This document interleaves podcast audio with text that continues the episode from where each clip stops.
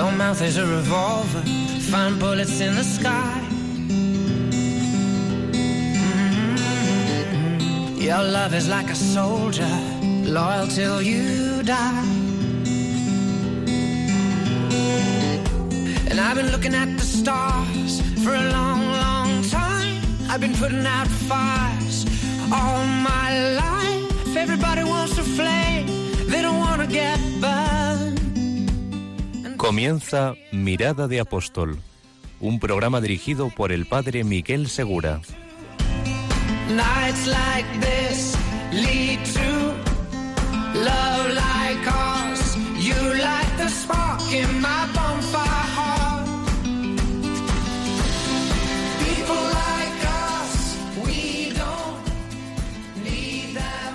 Muy buenas noches, bienvenidos a un nuevo programa de Mirada de Apóstol, bienvenidos a esta última hora del primer día de la semana. Como sabéis, en este programa intentamos alentar a todos los oyentes a participar en apostolados, a vivir su dimensión de apóstol o descubrir si hay algo en su vida donde pueden actuar como apóstoles, el impulso que recibimos todos los católicos, todos los cristianos, por el bautismo mismo y recogemos vuestros testimonios como apóstoles de las actividades eclesiales también. Este programa, como todos los programas de Mirada Apóstol, tiene tres partes. Una mirada al presente, donde veremos a nuestros contertulios. Hoy está con nosotros Elena Morales Martín. Muy buenas noches, Elena. Buenas noches. Y también nos acompaña Jaime Barón Burguete. Muy buenas noches, Jaime. Buenas noches. Además, a los mandos del programa también está Isabel de Rochefort. Muy buenas noches. Eh, hay obras en la Iglesia hay actividades en la Iglesia que son más apostólicas que otras. Nos dice la Apostólica Mactuositatem que, aunque todo el ejercicio del apostolado debe proceder y recibir su fuerza de la caridad, hay algunas obras que por propia naturaleza son aptas para convertirse en expresión viva de la misma caridad. Hoy vamos a tratar una de esas obras. Vamos a hablar del el posible apostolado que tú también puedes hacer con los enfermos, lo que la Iglesia llama la pastoral de la salud. Y por eso nos acompañan hoy Elena y Jaime. Nos vamos a encomendar en este programa a San Camilo de Lelis, patrón de los enfermos y fundador de la Orden de los Ministros de los Enfermos. En 1582 la fundó. Y hoy en día está presente en los cinco continentes. Y su carisma es cuidar y enseñar a cuidar. Y para que vosotros también podáis participar en el programa y preguntar sobre esta pastoral de la salud o si tenéis algún enfermo cercano o si sentís una especial llamada, un impulso del Espíritu Santo, una llamada del Señor, a ayudar a algún enfermo como apostolado, podéis también participar en este programa. Y le pedimos a Isabel que nos recuerde cómo podéis hacerlo. Isabel. A través del Twitter, arroba mirada en el correo mirada de apóstol arroba radiomarilla.es, mirada de apóstol arroba radiomarilla.es o en el teléfono del WhatsApp el 675 165 184 675 165 184 y si quiere intervenir en directo llamáis al 91 0059 351 91 0059351. Abrimos el teléfono desde el inicio del programa por si queréis colaborar con nosotros durante la edición del mismo. Y estas obras que por su misma naturaleza transmiten mejor la caridad de Cristo, pues son esas, esas obras de caridad y ayuda mutua para aliviar todas las necesidades humanas. Y la Iglesia las considera con un singular honor. Vamos a ver algunos casos que ha encontrado Elena, algunas experiencias de Jaime Quedaos con nosotros, él nos hablará de Calcuta, de donde viene, ha estado un año viviendo allí, y Elena de su experiencia en la, en la Pastoral de la Salud en Madrid. Quedaos con nosotros ahora que comenzamos esta parte de mirada al presente.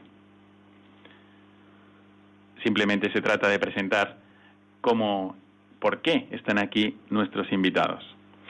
Elena, Elena Morales Martín, es consagrada, de Leñón Cristi. Buenas noches, Elena. Buenas noches, padre. Y es procedente de Valladolid y de Toledo, porque si no me equivoco, en realidad. Sí, desde los cinco años ya empecé a vivir en Toledo. Exactamente. y ha estado, pues, toda su formación, creo yo, ha estado en Roma prácticamente. Sí. Y en Madrid, en Monterrey, ha sido profesora, ha sido formadora también, pero está aquí hoy porque desde hace tres años ha estado trabajando en el Hospital Clínico de San Carlos. Sí, así es, en Madrid. En Madrid. Muy bien. Y en cambio, Jaime, Jaime Barón Burguete, eh, tiene 22 años. Buenas noches, Jaime. Buenas noches, padre. Eh, como podéis ver por su acento, es de Sevilla, eh, pero ahora tiene un deje de la India porque acaba de estar, viene de trabajar un año en Calcuta con las hermanas misioneras de la caridad, las hermanas de la Madre Teresa. Sí, Ha llegado hace poco. Hace un mesecito. Muy bien, pues entre, entre Elena y Jaime vamos a, a tratar de descubrir cómo podemos ser apóstoles con los enfermos. ¿De verdad es un apostolado posible? ¿Cómo podemos vivir lo que la Iglesia llama la pastoral de la salud y por qué la llama pastoral de la salud? Eh, ahora, algunos de vosotros os encontraréis quizás sufriendo alguna enfermedad o alguna, alguna limitación que se puede considerar también como una enfermedad. Quizás encontráis mm, vuestra vida de alguna forma condicionada porque tenéis algún enfermo en casa y no lo esperabais, no lo habéis planeado. La enfermedad es algo que ninguno quiere, ninguno planea y de repente se presenta en nuestra vida. ¿Está ajena a esta situación la mano del Señor? ¿O a lo mejor es una ocasión maravillosa para vivir plenamente tu condición de apóstol cristiano? Vamos a lanzaros algunas preguntas y vamos a pedirle a Isabel también que nos recuerde dónde podéis llamar, porque estas preguntas que vamos a lanzar a nuestros contertulios también son para vosotros. ¿Por qué os atrae este apostolado con los enfermos? ¿Y qué es lo que buscabais cuando habéis empezado a hacerlo? ¿Qué experiencias habéis tenido con los enfermos que os han permitido evangelizarles? ¿O qué lecciones os han dado los enfermos a vosotros mientras tratabais de acercaros a ellos y expresar, expresarles de alguna forma el amor de Dios? Así empezamos ahora esta mirada al presente.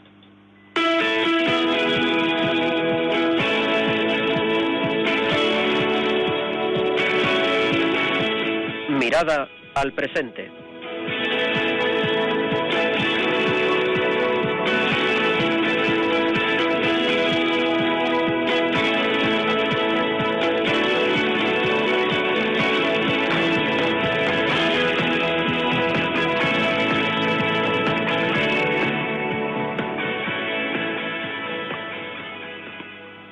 Elena, estamos esperando escucharte un poco sobre tu experiencia en, este hospital, eh, San Carlos de Madrid, esos tres años que han estado cargados de experiencias. ¿Y por qué empezaste este apostolado con los enfermos? Fue en una misa cuando yo estaba pasando por un momento difícil y yo misma me preguntaba cómo salir adelante. Y en la misa le pregunté, en la Eucaristía, le pregunté al Señor, ¿qué quieres de mí? Y él me dijo, los enfermos. Realmente me desconcertó mucho porque no ha sido un campo de trabajo en el que en mi vida he estado, pero pues seguí esa inspiración del Espíritu Santo y terminando la Eucaristía fui a la, al, con el párroco y le dije, Padre, quiero llevar la comunión a los enfermos. Y inmediatamente pues eh, él me empezó a dirigir y ya empezó mi camino eh, que después derivó en el hospital. Fue un momento también en el hospital mm, muy interesante porque en el hospital hay mucha diversidad. Eh, cada habitación es un mundo.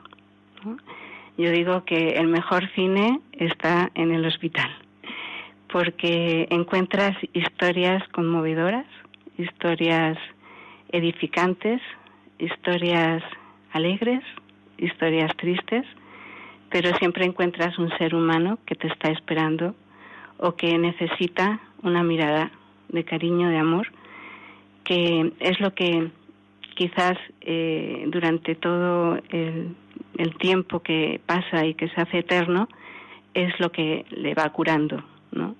No le curará el, el cuerpo, pero sí le va curando el alma. Como sabéis, en, Radio María hay programas que se dedican también a la pastoral de la salud que os animamos a escuchar. Eh, por ejemplo, el Evangelio de la Salud que tenéis los martes a las 20 horas, a las 8 de la tarde, y que ya lleva prácticamente un año, mm, un año y un poquito más. Y también hay algunas, algunos mm, materiales, eh, algunos podcasts, grabaciones para enfermos o para también impedidos. Son ejercicios espirituales que predico y están grabados allí el Padre Juan del Rey. Pero también, además de estos programas, en este queremos animaros a que veáis esta atención a los posibles enfermos que tenéis en casa como también un modo de hacer apostolado. Por eso le quiero preguntar a Jaime, ¿qué es lo que encontró, qué encontraste Jaime cuando llegaste a Calcuta y viste a los enfermos? Tú ya estabas, pues tienes una edad de, de universitario, tienes tus 22 años, vienes de Sevilla y tú llegaste a Calcuta, te plantaste ahí. ¿Qué es lo que tú experimentaste cuando viste a los enfermos?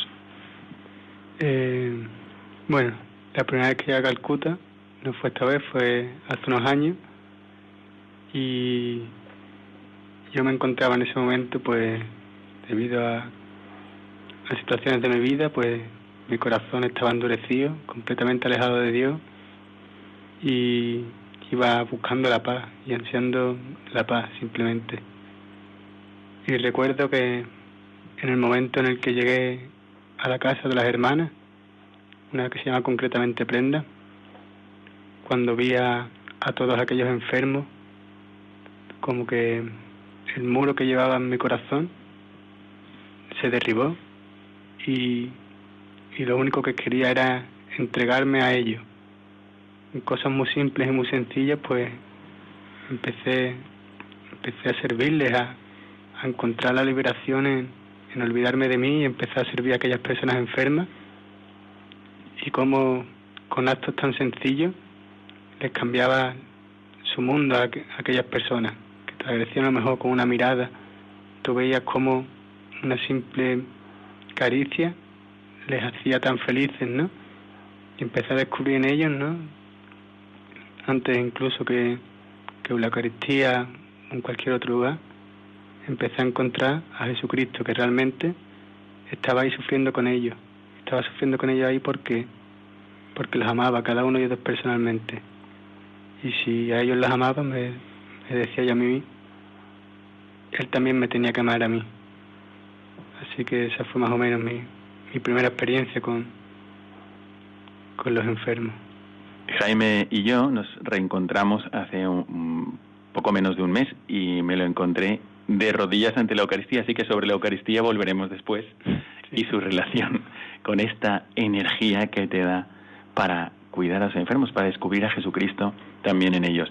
Y por eso también le quiero preguntar a Elena, ¿cuáles son las actitudes que se suele encontrar alguien que quiere llevar el amor de Dios a los enfermos que quiere echarles una mano, sea en el hospital, sea en casa, si tienes a, pues a lo mejor a una madre anciana o al abuelo o, encuentras o una persona o el, o el marido o, a la mujer. ¿Cuáles son las actitudes recurrentes en los enfermos frente a la fragilidad, al dolor y a la enfermedad? Creo que los enfermos son personas como tú, como yo, personas normales, por lo tanto eh, son actitudes muy comprensibles. Todos tenemos miedo, todos tenemos inquietud y sobre todo incertidumbre mientras llega el diagnóstico. Son momentos muy difíciles. Eh, también hay una sorpresa dolorosa y eso empieza a provocar un cambio de vida, un cambio eh, desde el trabajo, que uno no puede ir a trabajar, un cambio en la familia, el rol de la familia que tiene que cuidar a esa persona. Cambia completamente también eh, el, el, ocio, en fin, cambia toda la, la, vida de la persona, entonces entra en crisis, ¿no? Y esto lo podemos comprender muy bien porque creo que todos hemos tenido en casa alguien que ha sido, ha, sido enfermo o nosotros mismos hemos sido enfermos.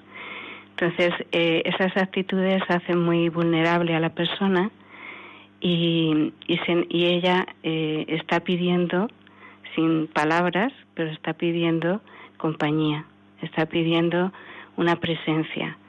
No necesita discursos, no necesita em, grandes mm, acciones, simplemente detalles, detalles cercanos, sencillos, en donde tú le estás demostrando que vale, vale muchísimo, que le amas, ¿no?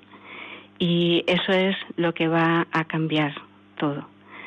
Em, estoy recordando algún caso de personas que tenían mucho miedo eh, de abordar el tema de pues una persona que iba a fallecer estaba en un estado terminal.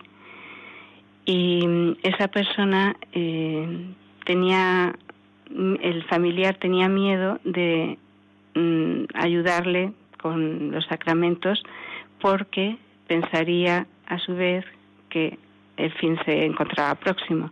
Es una situación que puede suceder. Sí, que es muy frecuente. Uno sienta un, poco de, respeto o si sabe si el momento ha llegado o no, si es el momento para, para ayudarle o no, porque piensan que tienen que esperar al último momento, ¿no? Sí, y siempre se entiende mal que la unción de los enfermos eh, en otros momentos se ha llamado extrema unción. Y es, es un error porque es eh, unción de los enfermos, es decir, de los vivos, y por lo tanto reciben fortaleza eh, aquellas personas que lo reciben. Incluso ha habido casos en donde el sacerdote que ha entrado a la operación quirúrgica porque en principio no había nada más que hacer, sale y al día siguiente el médico le pregunta, a ver, explícanos qué has hecho, porque este paciente ya está en, en la habitación perfectamente recuperándose. después os voy a contar algo sobre esto, pero ¿qué estaba contando sobre este paciente que sería que tenía o familiar que tenía era, un familiar. Tenía mucho miedo a, para ofrecer a esta persona que era muy religiosa era su esposa. Eh, él sabía que ella mm, le deseaba tener todos los sacramentos pero eh, el presentárselos mm, él tenía ese temor de que ella misma reaccionase de forma eh, con miedo, desasosiego, etcétera. Y eh, cuando se lo planteamos eh, que sería una ayuda para ella y le ayudamos también a, a hablar con la misma esposa, la esposa empezó a sentir una paz increíble, ¿no? Eh, le cambió eh, pues esa angustia que sí tenía antes eh, y empezó a, aceptar la realidad como se presentaba pero con abandono pensando que estaba en las manos de Dios y que podía sanar o que podía Dios llevársela pero es un momento en donde la persona se abre ¿no? entonces tanto el, el esposo como la esposa eh, fue un momento de mutua unión y de alegría dentro de, lo que podría ser un drama, ¿verdad? Y mm, dice Arnaldo Pangrazzi que el dolor, más que un problema que solucionar, es un misterio que vivir. Le voy a preguntar a Jaime cómo ha visto estas situaciones ahí donde has estado durante todo un año, me imagino que mucho tiempo con los enfermos. Eh, ¿Cómo era cómo era tu relación con ellos? O sea, ¿Veías un mundo de, de mucho dolor? ¿Había gente que estaba ahí ayudando? ¿Eras el único? Eh, ¿Cuál era la situación con los enfermos? Eh... Con las misioneras, con si había algún otro voluntario. Vale, sí. Eh, bueno, las misioneras de la caridad en Calcuta tenían, tienen siete casas, más o menos y, en cada casa, bueno, suelen tener tipos diferentes de enfermos. Hay casas que son para moribundos, para ya los enfermos que están al borde de la muerte. Otras que son para para enfermos mentales, otros para, para niños, para niños abandonados, niños de familias muy pobres, niños enfermos. Y en esas casas están las hermanas, las hermanas conviven con los enfermos, tienen su comunidad, en la misma casa donde viven con los enfermos, y en ella reciben a, a cualquier enfermo y a cualquier voluntario que quiera ir allí a, echarles una mano, pues ellas le abren las puertas sin ningún tipo de problema y, y convives con ella, con la, oración, el apostolado hace junto a ella y, junto a los otros voluntarios. ¿Tú ibas a todas estas casas o ibas a una en específico? Eh, bueno, yo fui moviéndome por las diferentes casas, porque ya con el tiempo pues las hermanas me iban mandando de un sitio a otro. Muy bien. O sea que has visto muchas realidades de dolor, de sufrimiento y de enfermedad. ¿no? ¿Es posible que un enfermo encuentre paz y serenidad en medio de esta enfermedad, Elena? Sí, sí es posible. Eh, depende también de, la actitud de la persona. Eh, a veces la persona eh, por este miedo necesita tiempo. No se puede pedir que acepte ya la enfermedad después del diagnóstico, ¿verdad? Necesita un tiempo y, y, una y mucha paciencia por parte de la familia y todos juntos porque sigue un proceso eh, semejante al duelo, está perdiendo su salud, eh, por lo tanto saldrá la rebeldía, saldrá el enfado, luego la tristeza, en fin. Y en todo ese proceso eh, la persona va consiguiendo poco a poco ver cómo es posible encajar esa enfermedad dentro de su vida es decir, cambia mm, su vida, pero la adapta de, de una nueva manera, eh, ampliando los horizontes. Es decir, si antes eh, estaba en sus gustos y necesidades enfocados a, cosas más materiales, ahora está buscando eh, unas relaciones más profundas con las personas, eh, se amplían esos horizontes, ¿no? Voy a contar el caso de, de una, un matrimonio que eh, fue mm, maravilloso. Una señora tuvo un ictus, era un matrimonio ya mayor, y este eh, esposo no se separaba de su, de su mujer ni de noche ni de día. Era se estaba él mismo enfermando de, de toda la compasión y el cariño que le daba, ¿no? Había que, que cuidar. Y era tanta su delicadeza, su ternura. Eh, cuando yo le di la comunión a ella, le empezó a cantar canciones eucarísticas, eh, le empezó a, bueno, a, a, cuidar con, a llenar de besos. Y recuerdo que las voluntarias universitarias que iban, siempre salían diciendo, yo me quiero casar con un hombre como este. Y como la enfermedad fue ocasión de, de profundizar más esa relación de amistad. Yo quisiera preguntaros algo a los dos, y es, en el caso de que ahora mismo haya alguien que nos esté escuchando y que diga, bueno, yo tengo alguien en mi familia que ya desde hace tiempo sufre una enfermedad, a lo mejor no tengo tiempo para ir a un hospital, como Elena, o no o mi vida o mis cargas familiares no me permiten ir a trabajar en un ambiente como por ejemplo pueden ser Calcuta, las misiones de la caridad o algún otro lugar que tengan aquí en España o una congregación parecida, etcétera. No tengo ese tiempo, pero tengo alguien en mi casa que requiere una atención, que está sufriendo una enfermedad de cualquier tipo, ¿no? ¿Qué actitudes les recomendáis para que vivan esto como un verdadero apóstol? Os hago esta pregunta porque justo antes de este programa hemos escuchado un programa que me encanta, que es La voz de los obispos, y allí hemos escuchado al obispo de Huesca y al obispo de Cartagena que han tratado también este tema. El obispo de Huesca en su carta semanal ha hablado pues, de los pueblos que se quedan vacíos, pero ha sacado a colación el ejemplo de San Pedro y San Juan ya llenos del Espíritu Santo, que les ha hecho ya plenamente apóstoles y ya está fundada la iglesia como tal, misionera y evangelizadora, y lo primero que hacen es curar a un enfermo.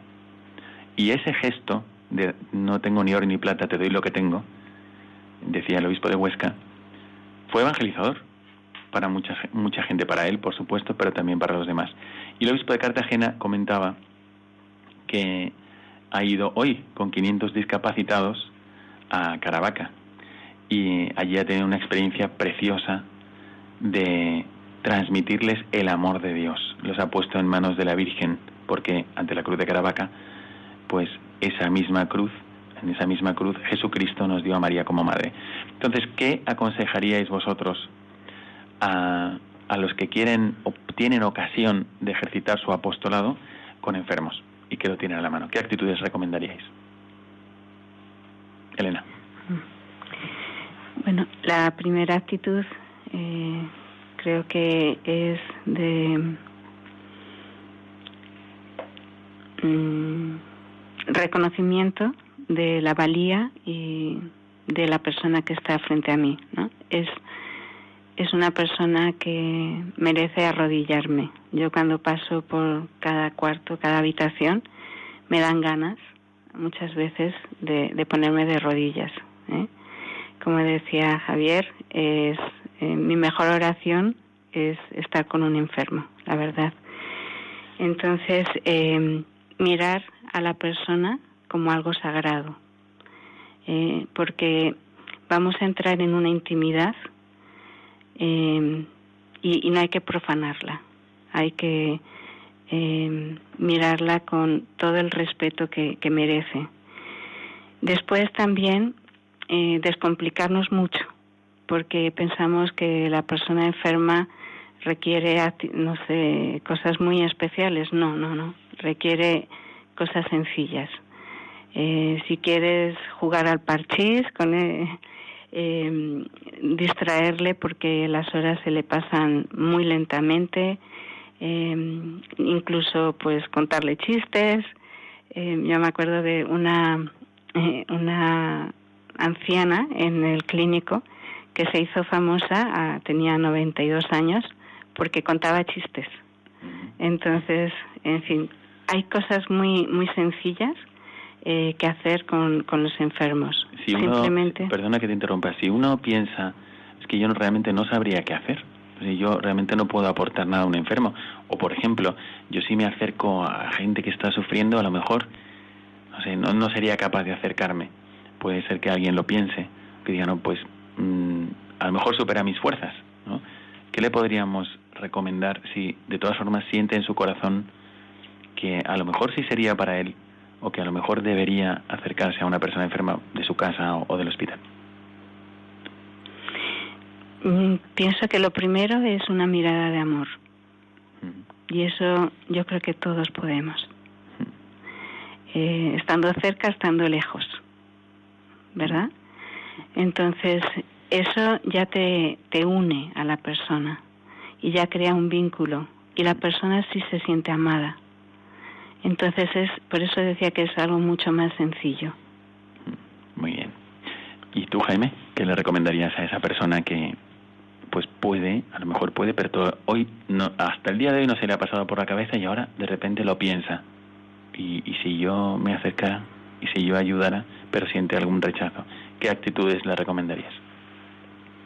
Pues lo mismo, sería descubrir en, mirar a esa persona con, una mirada de amor, ¿no? Descubrir, descubrir el tesoro que hay en esa persona, en que esa persona es un regalo y que se merece ser amada totalmente por ti por cualquiera. Y no sé, y mirarla con sencillez sobre todo, mirarla como el regalo que No sé. Sí, sí, pero realmente pienso también que no tenemos que, ocultar que a veces es muy difícil, o sea que a veces es puede ser que el, enfermo no te acoja con gratitud, ¿no? de buenas a primeras. No sé si alguna vez habréis tenido la experiencia. Sí, yo en una he tenido varias, pero en una ocasión recuerdo que Eh, había llegado a, la habitación y el enfermo al que pedía que visitáramos se había dado de alta y había otra persona. Entonces, al conocer que veníamos de parte del servicio religioso, pues nos dijo con su gesto y su expresión que mejor nos fuéramos, ¿verdad? Entonces yo nada más con mucha mucha educación eh, empecé a, desearle lo mejor para ese enfermo que estaba ahí. Y, pues el Espíritu Santo nos fue llevando a una conversación que en cuestión de 15 minutos eh, fue derivando en precisamente el tema religioso y eh, la hija que era tenía ya a su padre terminó abrazándome y llorando, llorando, ¿no? Y yo simplemente eh, le di un abrazo y le dije, el Señor te espera, eh, tú puedes ir en cualquier momento, Él te, te, espera en la capilla, te espera en, en, tu habitación, te espera para que Él mismo te dé este abrazo. ¿Qué es lo que a ti te ayudaba, Jaime, en Calcuta para tener la fuerza, la energía de entregarte a los enfermos, aunque alguna vez pues no se den cuenta de que les estás ayudando o no sea el momento donde puedan agradecértelo o incluso rechacen un poco la ayuda. a mí lo que me ayudaba era la oración. Era mi alimento de cada día, sobre todo la comunión. Recibía a Jesús cada día. El ponerme todas las mañanas, ponía mi día y mi vida entera en las manos de María y después al final del día adoración, ponerme frente a Jesús y simplemente estar ahí con Él y, decirle, ponerle en, sus brazos a todas las personas que había tenido ese día y decirle que me llenase de su amor para poder volver a la calle y poder llevar su amor y que fuese Él el que llevase a mí a los a lo que más necesitaban. Y veo que tienes un rosario en la mano. Eh, así que no has perdido el hábito y viniendo aquí a Sevilla sigues rezando y sigues haciendo adoración. ¿Qué habéis descubierto, qué lecciones habéis descubierto de los enfermos, si es que habéis descubierto alguna? Porque estoy seguro de que el, el, la misión de ser apóstol no es un fardo pesado que nos encarga el Señor al bautizarnos, al afiliarnos a Él como hijo, al contrario, sino que es un regalo, es un don, y cuando uno se entrega al apostolado, también en este campo de la pastoral de la salud, pues recibe lecciones también, recibe motivaciones, recibe, recibe ayudas, ¿no? Gracias de Dios. ¿Habéis recibido alguna que queráis comentar? Yo una que mm, me gustó mucho, me, me emocionó también, eh, fue eh, sobre el amor a la Eucaristía. Eh, estaba yo era soy ministro de la Eucaristía entonces ayudaba al sacerdote a repartir porque hay muchos enfermos que la han pedido y al llegar a la habitación eh, pues el enfermo mm, está en un hospital porque lo necesita y nada más eh, entrar el Santísimo eh, se arrodilló con todo el esfuerzo y, y con los pues no, no era sencillo porque tenía conectadas las vías. Y, y bueno yo intentando detener a la persona diciendo no es necesario porque aquí se me desconecta todo y a ver qué hago yo pero eh, ese fervor eucarístico mm, de esa persona o de otra que eh, también mm, empezó un hombre y estos son varones que a veces eh, les cuesta más expresar sus sentimientos. Y sin embargo, cuando fui con otro, eh, empezó a cantar y a llorar después de recibir la Eucaristía. Eh, con otra, bueno, hay muchos testimonios eh, en donde a mí me, me reafirman mi fe y yo digo, quien llevo en mis manos es el Señor. ¿no? Pues, y Jaime, ¿tú recuerdas algún testimonio que hayas recibido o alguna lección que hayas recibido al acercarte a los enfermos?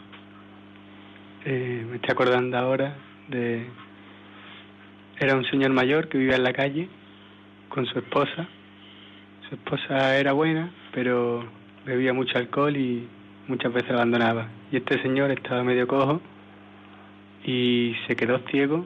Un ojo lo perdió completamente el otro lo tenía lleno de cataratas y no veía. Entonces un día fui a acompañarle al hospital público. Estaba lloviendo. Los hospitales públicos de la India, pues, bueno, son diferentes. y recuerdo estar yo cansado. Habían estado mareando la mañana para arriba, para abajo.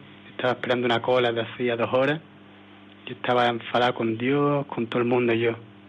Y el señor este estaba al lado mía, que se había quedado ciego, vivía en la calle, con su mujer que bebía y le abandonaba cada diez minutos, que olía, olía humedad de estar en la calle con los monzones. Y recuerdo en ese momento mi enfado de ¿dónde estás ahora, Señor? Me miró, que no me podía ver, pero me miró, sonrió y dijo, Our Lord is wonderful. Nuestro Señor es maravilloso. Y claro, yo pensé en ese momento, este hombre que, que está ciego, que vive en la calle, que no tiene nada, y sigue cantando la gloria del Señor, fue un gran testimonio de, de, fe y de amor a Dios y de aceptación de su voluntad que que se te ha quedado en el alma y que ahora estás transmitiendo a todos nosotros y a los oyentes de Radio María. ¿No? Lo primero que hacía nuestro Señor al llegar a una aldea, a un pueblo, era visitar a los enfermos. Se le acercaban los enfermos y él les acompañaba y esto lo sigue haciendo pero realmente son necesitados, nos necesitan. Tiene que ir mucho más allá de nuestra nuestro interés, curiosidad, disposición, porque realmente lo necesitan. Quisiera preguntaros algo para, para que quienes nos estén escuchando lo reflexionen cuando se encuentren con cualquier enfermo o cuando la enfermedad toque la puerta de su familia. La enfermedad a veces abre y acerca a Dios, o a veces es al revés. Es decir, hay gente que, que se, se queda envuelta por un misterio que es mayor que, que nosotros, ¿no? Y, y de repente se pueden encontrar en un camino de enfermedad, de dolor. ¿Se consiguen acercar a Dios? Y lo sufren. Nosotros, ¿cómo podemos ayudarles? ¿No? ¿Conocéis algún caso que le haya acercado más la enfermedad a Dios? ¿O conocéis algún caso contrario también que, le, que haya podido alejar, ¿no? Como decía Jaime, en este caso, eras tú el que estaba sufriendo esto. ¿Dónde está Dios ahora? Estoy cansado. ¿Cómo es que no está ayudando este hombre? Pero si fueses tú ese hombre, realmente los enfermos pueden ser, pueden mm, sufrir una prueba de Dios a través de la enfermedad. ¿Qué pensáis ante esto? Creo que es un misterio cada persona y la respuesta, mm, pues, eh, es única en el sentido de que hay toda una historia detrás para, para encontrarse con Dios o para separarse de Dios. Entonces, la enfermedad en sí eh, lo que hace es provocar una respuesta de un sí o un no, ¿no? No te quedas indiferente, o sea, es la enfermedad te pregunta. Entonces, eh, cuando hay mm, una apertura, se afianza mucho más y cuando hay una cerrazón se puede cerrar la persona mucho más. Eh, pero sin embargo, tanto para uno como para otro es una ocasión, ¿no? Es una ocasión maravillosa. Y como casos, pues eh, tengo uno que me llamó mucho la atención eh, de un señor de 50 años aproximadamente que tuvo un cáncer, lo superó Después tuvo una pancreatitis, eh, estuvo cuatro meses en cuidados intensivos, tres momentos mm, críticos de, morir.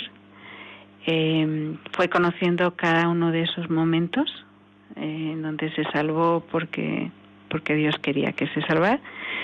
Y aún así, pues eh, seguía sin, sin abrirse a Dios y se fue del hospital eh, con ese endurecimiento del corazón. Yo pienso que ahí eh, habrá habido alguna experiencia anterior, en donde pues mm, Dios ha tenido un rostro mm, deforme, que no corresponde a lo que es Dios, y que precisamente aquí entramos nosotros, los voluntarios, los los que apoyamos en esta pastoral, porque presentamos de alguna manera el rostro de Dios.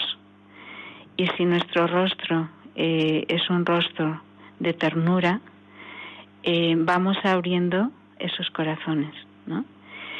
Y poco a poco, no hay que esperar milagros que veamos, pero sí tener esa certeza de que nuestra pequeña intervención no sabemos nunca a dónde va a llegar, ¿no?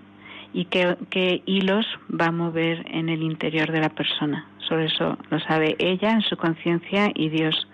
Pero efectivamente eh, podemos iniciar sin saberlo un camino de conversión.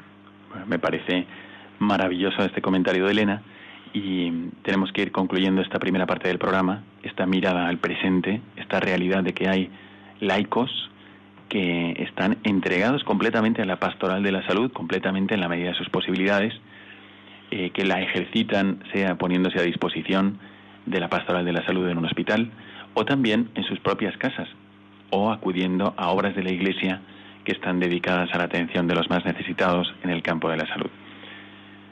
Muchísimas gracias por vuestras aportaciones. Es el momento de pasar a la segunda parte del programa. Quedaos con nosotros. Haremos una mirada al magisterio.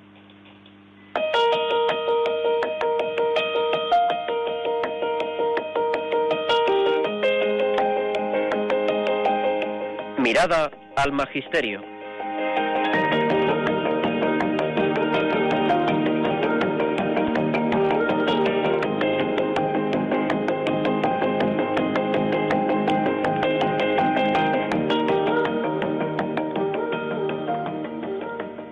En esta parte del programa, esta mirada al magisterio, como siempre iluminador, eh, sirve para enseñarnos que este eh, entregarnos a la atención de los necesitados, de los enfermos, es un posible apostolado con toda su significación, con todas sus letras, apostolado con todas sus letras.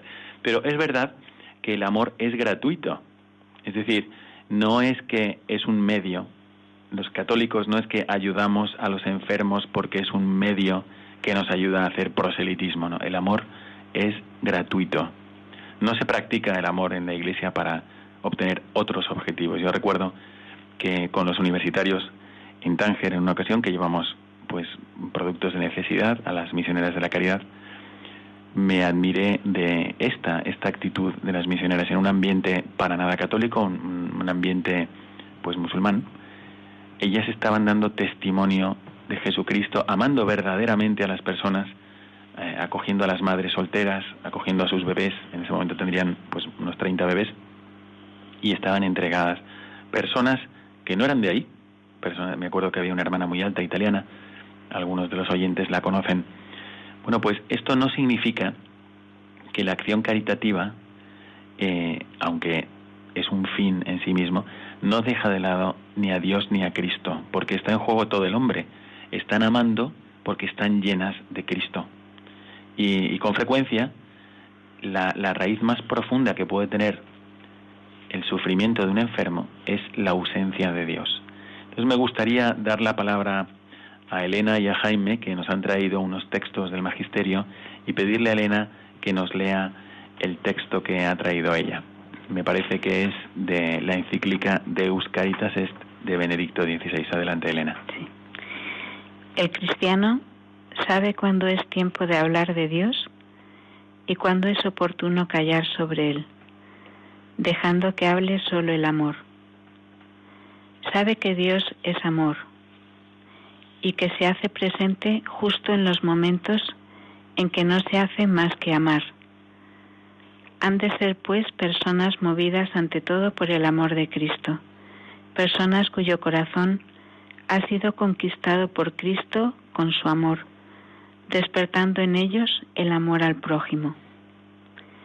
El criterio inspirador de su actuación debería ser lo que dice en la segunda carta a los Corintios.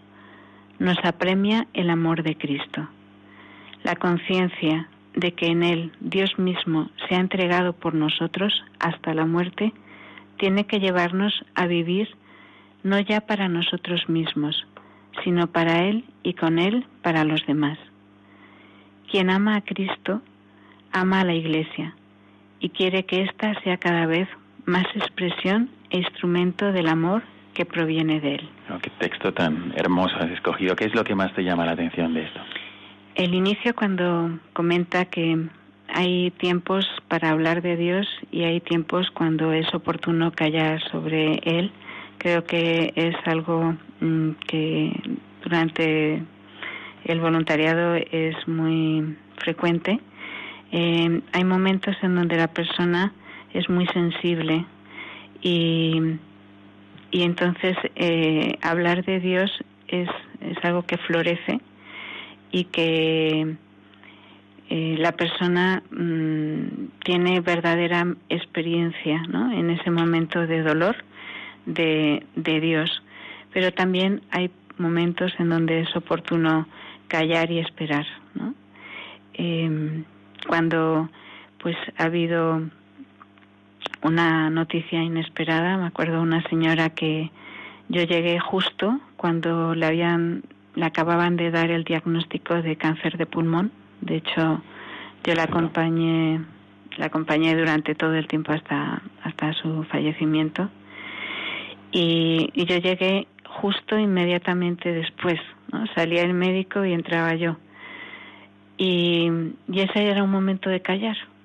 No, no había que hablar. Había que estar, cogerle la mano.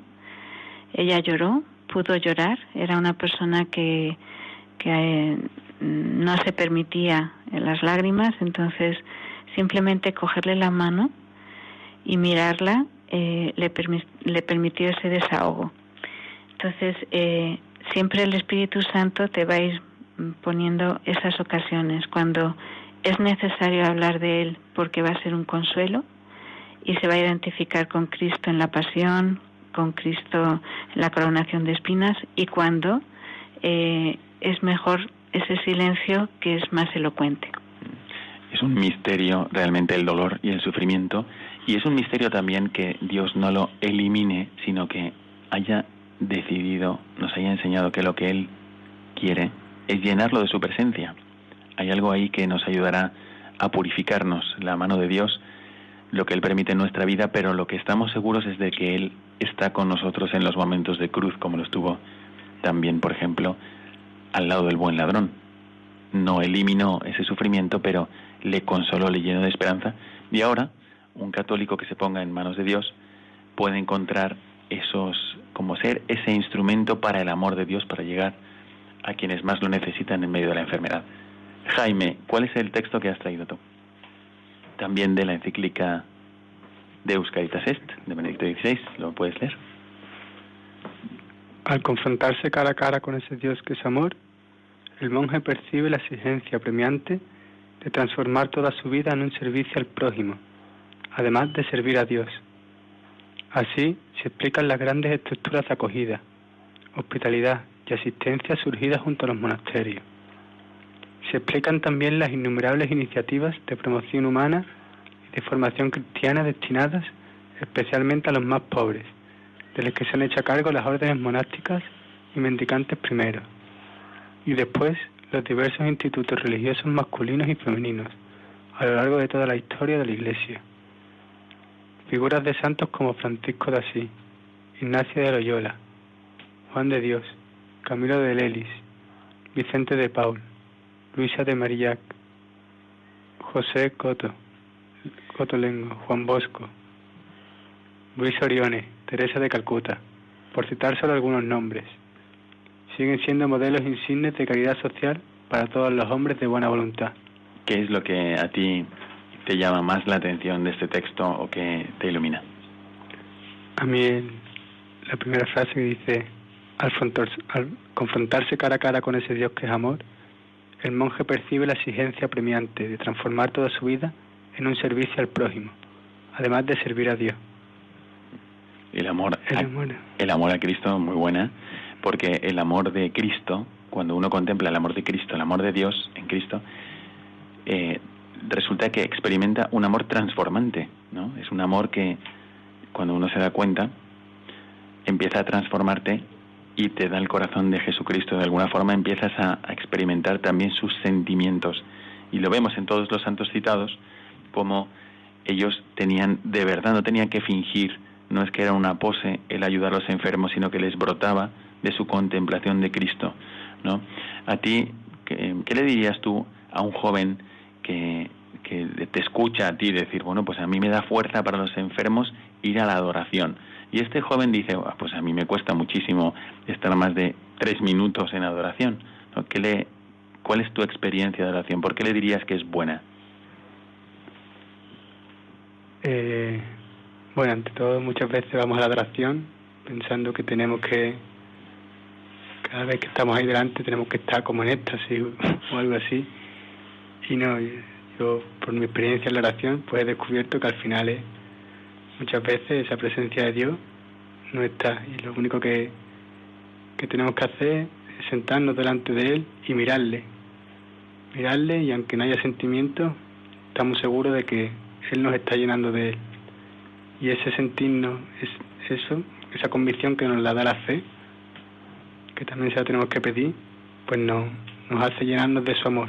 Y una vez que estamos llenos de su amor, no, no lo podemos guardar para, uno, para nosotros mismos, nos derramamos de su amor y lo único que queremos es, como dice, como dice la encíclica, ¿no? transformar toda su vida en, en un servicio al prójimo. Muy bien, bueno, pues así hemos llegado a, a este final brevísimo del comentario del magisterio, pero hemos preferido alargar un poco la primera parte por el testimonio tan interesante de nuestros invitados, de Elena y de Jaime. Así que ahora pasamos directamente a la última parte de nuestro programa, Mirada al futuro.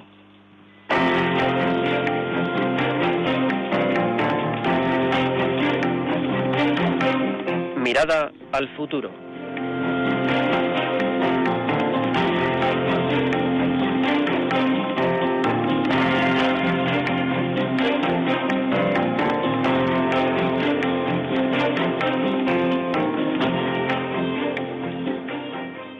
Elena, brevísimamente, si hay alguien de nuestros oyentes que está pensando, bueno, a mí me gustaría al menos ver si yo puedo ayudar como apóstol, ejercitar mi apostolado, echar una mano, vivir la actividad caritativa de la Iglesia en un ambiente de la pastoral de la salud, ¿qué debería hacer? Creo que lo más sencillo sería ir a la propia parroquia y presentarse ante el párroco. Generalmente hay ya un grupo que organiza la Pastoral de la Salud y introducirse en ese grupo, ¿no? A ir acompañado de una persona que ya sabe para aprender. Yo así fue como aprendí, no fui sola. Eh, me acompañó durante un mes completo una persona y yo iba observando, iba eh, preguntándole después a ella qué se hace en estos casos y esa, esa guía me sirvió para después ir yo sola.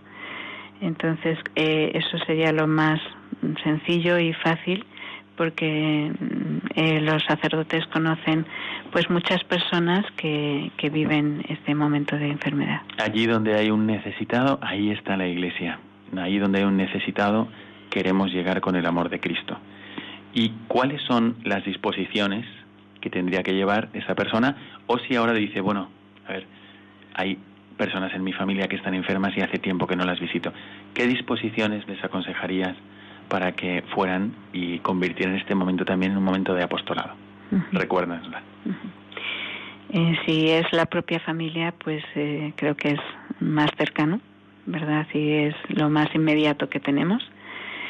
Y ahí, pues, eh, creo que ese acercamiento tiene que ser de una manera muy natural, muy sencilla, eh, aprovechando las, los gustos de la persona, las inquietudes de la persona, eh, realizando planes y proyectos. No, yo creo que a veces eh, da miedo mm, plantear un, un, futuro, pero sí, sí presentarle esperanzas, ¿no? Creo que eso es muy importante.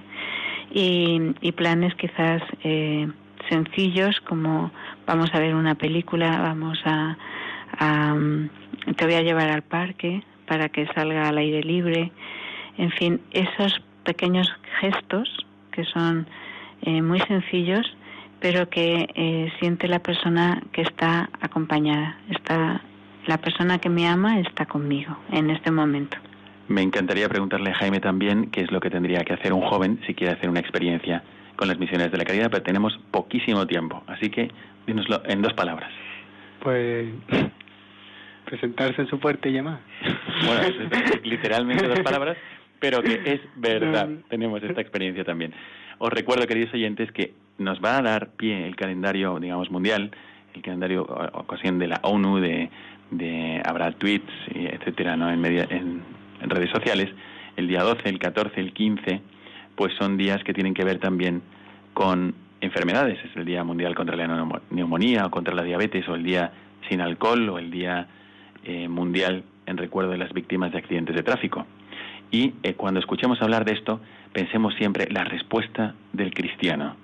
Para ayudaros, os recordamos brevemente que en Radio María podéis seguir también el Evangelio de la Salud todos los martes a las 20 horas, que ya lleva un año en antena, y también repasar los ejercicios espirituales que están en los podcasts de Radio María para enfermos e impedidos. Buscad esos ejercicios espirituales, Juan del Rey, dados por Juan del Rey, en los podcasts de Radio María. Y desde aquí aprovecho para agradecer muchísimo a nuestros eh, invitados especiales de hoy, a Elena Morales Martín, muchísimas gracias Elena, y a Jaime Barón Burguete. Muchísimas gracias a todos vosotros, queridos oyentes, os animamos a poner los buenos deseos y ser apóstoles de Jesucristo también para con todos los necesitados y enfermos, trabajando, si es posible, en vuestra escala o escala diocesana o en vuestra parroquia, en la pastoral de la salud. Que Dios os bendiga, que bendiga vuestros buenos propósitos y desde aquí a todos vosotros, un servidor, el Padre Miguel Segura, os manda la bendición sacerdotal. Que Dios os bendiga y os acompañe en esta semana. Your mouth is a revolver, find bullets in the sky. Mm-hmm. Your love is like a soldier, loyal till you die. And I've been looking at the stars for a long, long time. I've been putting out fires all my life.